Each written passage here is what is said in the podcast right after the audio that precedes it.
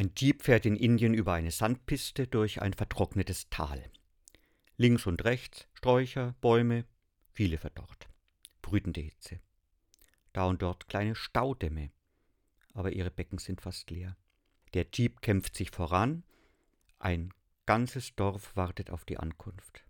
Bestimmt tausend Menschen hocken auf der Erde seit Stunden. Sie warten auf diesen Jeep den Jeep mit den wichtigen Leuten aus der Stadt, die die vielen kleinen Staudämme bezahlt haben, die versprochen haben, jetzt wird es besser mit der Wasserversorgung. Für die wichtigen Männer und Frauen aus der Stadt ist ein Podest aufgebaut, der Dorfsprecher hängt ihnen Girlanden um, einer der wichtigen Männer will jetzt ins Mikrofon sprechen. Da beginnt eine, die auf dem Boden sitzt, zu schreien Gib uns Wasser. Und ein zweiter, eine dritte Gib uns Wasser und dann hunderttausend wie aus einer Kehle. Gib uns Wasser, gib uns Wasser. Es hat schon seit drei Jahren nicht mehr richtig geregnet. Früher kam der Regen immer mit dem Monsun.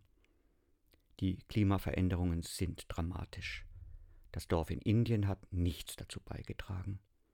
Und in Deutschland streiten wir über Abstandsregelungen für Windräder und wie schnell neue Autobahnen gebaut werden dürfen.